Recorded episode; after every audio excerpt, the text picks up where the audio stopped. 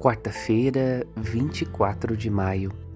Não te peço que os tires do mundo, mas que os guardes do maligno.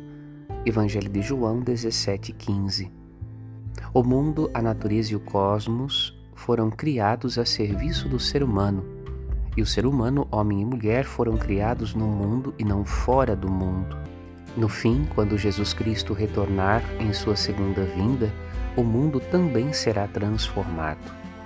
A vitória de Cristo resgata a criação de Deus das mãos do maligno, dando ao ser humano a possibilidade da felicidade e da alegria de Deus já agora na história, como um sinal do regozijo eterno para além do tempo e do espaço.